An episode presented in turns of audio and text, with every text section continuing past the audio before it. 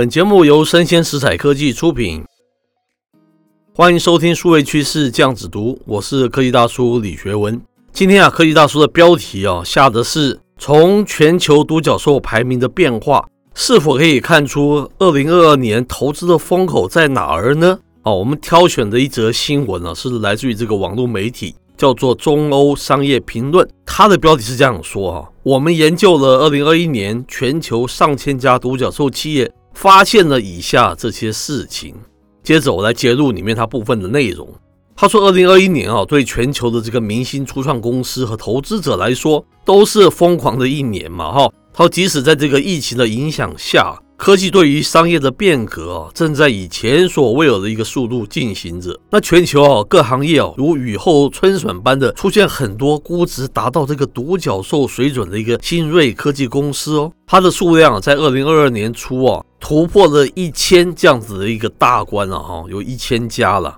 那这个所谓的独角兽，应该是大家知道嘛，它就是估值有到达一个十亿美金这样子的一种新创公司嘛啊。接着他提到以下几个重点。第一个叫做张一鸣登顶，哈，全球头号的独角兽公司仍然来自于中国。张一鸣是何许人呢？他是这个字节跳动的一个创始人嘛。接着啊，他说，二零二零年中哦，估值前十的独角兽企业中哦，像是这个滴滴出行啊，还有这个大型的多人线上游戏平台叫做 Roblox，还有美国的电动卡车公司叫做 Rivian。以及快手已经在这个二零二一年上市了啦。那二零二二年啊，像是这个今日头条、抖音及 TikTok 的一个母公司叫做字节跳动，还有 Max 它的一个 SpaceX，以及这个美国的金融科技公司叫做 Strip，稳居全球前三名了。第二点呢，他提到的是这个中国的三大热门赛道各自脱颖而出一只新的一个百亿级的独角兽了。他说，相较于前一年，哈，中国大陆的独角兽公司数量从一百二十二家上升到了一百六十九家，哦，增加几十家嘛，哈。那二零二一年中啊，的中间的中了，中国估值达到一百亿美元以上的独角兽公司，单单是二零二一年中啊，就已经比之前多出了三家，分别是社交的一个电商应用啊，叫做小红书。还有创新型的饮料公司叫做元气森林，以及自动驾驶系统公司叫众目科技，好，这三家。第三点，他提到哦，这个疫情经济和这个加密货币的投机热，造就了大批的高估值的一个新进的一个独角兽了。他是说啊，二零二一年的一个新进独角兽，反映出了全球啊加密货币市场的火热哈，因为哦估值啊前十名啊就有四家业务跟这个加密货币有关哦。接着他说啊，二零二一年以来啊，涌现的五百多家新的独角兽公司中啊，不乏众多高知名度的公司了。比如说啊，推出这个 NBA Top Shot 系列 NFT 的这家公司叫做 DABER Labs，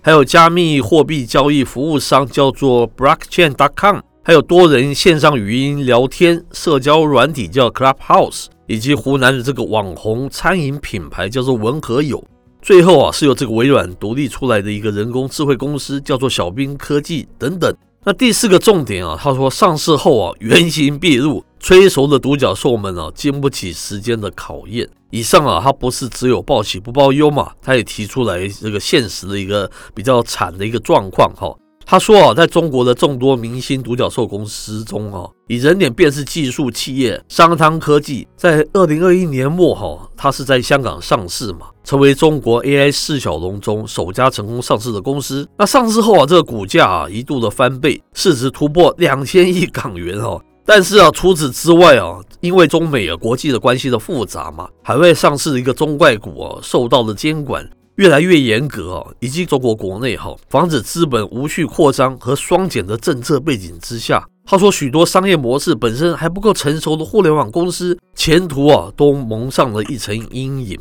上述啊，我们说商汤科技是一个好的一个情况嘛，从它上市啊到今天这个二零二二年，它的市值哈，它的股价了成长百分之六十三。可是啊，其他像是知乎啊，像是快手啊，像是这个滴滴出行啊，这些非常知名的企业哈、他们跌幅哦、啊，甚至于有高达百分之七十三啊，从百分之十七到百分之七十三都有，非常大的一个这个股价的一个跌幅嘛。那海外的一个独角兽企业又如何呢？他同时有提到哈，除了 New Bank 是一个巴西的公司的，它的股价有涨百分之四之外，其他啊，二零二一年上市的公司到今天跌幅都还是蛮大的哈。包括美国的这个 Roblox 跌百分之十七，Rivian 非常红嘛，之前哈它跌百分之三十九，哎，像 Coinbase 跌百分之四十六，像是 Robinhood 啊跌百分之六十四，哈，这都是非常大的一个跌幅嘛。最后一点他提到了，他说世界格局巨变下的二零二二年，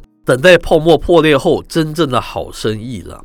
他说啊，从二零二一年投资市场的一个惊人增长。还有很多明星独角兽企业跌破这个发盘价来看，哈，目前的一个独角兽啊，估值啊，其实都蛮虚的啦，而且啊，没有涌现出很多真正能带来行业革新的独角兽嘛。二零二一年啊，这种爆发式的增长很难会长期的持续哦。他说，预期啊，在这个我们今年二零二二年，随着新冠疫情在全球范围的一个逐渐的平复了。人们的日常生活方式和商业的一个业态会重新回到正轨，哈，针对新兴行业的一个监管会逐渐跟上，以及宏观货币政策的一个正常化，再加上居高不下的一个通膨和迟迟不能改善的全球供应链问题，哈，他说，投资者对于新兴领域的一个投资逻辑会产生一些改变。投资者所青睐的领域会进行一些切换，对于独角兽企业的投资啊，会趋于这个谨慎跟保守了哈。独角兽企业的融资活动可能会有一定程度的降温啊。那全球范围科技独角兽在数量和估值上的增长幅度，相较于二零二一年，当然会有所减缓了哈。最后是一个科技大叔简单的一个短评呢。第一点，我们认为科技驱动的一个商业创新，它当然永远不会停滞嘛。那科技的本梦比啊，可以炒得很大，但是。真正的革新的技术，哈，真正具备革新价值的一个技术了，更加具有实用经济价值的独角兽，才能是长久持盈保泰的嘛。第二点啊，可以大叔想说的是，哈，从上述的这篇专文内容来看了，可惜的是，哈。我们发觉这个新的声音独角兽，或是元宇宙概念的一个独角兽，还是没有出现哈，起码到今天为止了哈。希望二零二二年底的时候会有机会出现啊，像是元宇宙啊，还是声音独角兽啊，这都是科技大叔所乐见的。那以上内容播到这边告一段落，我是科技大叔李学文，我们下回见喽。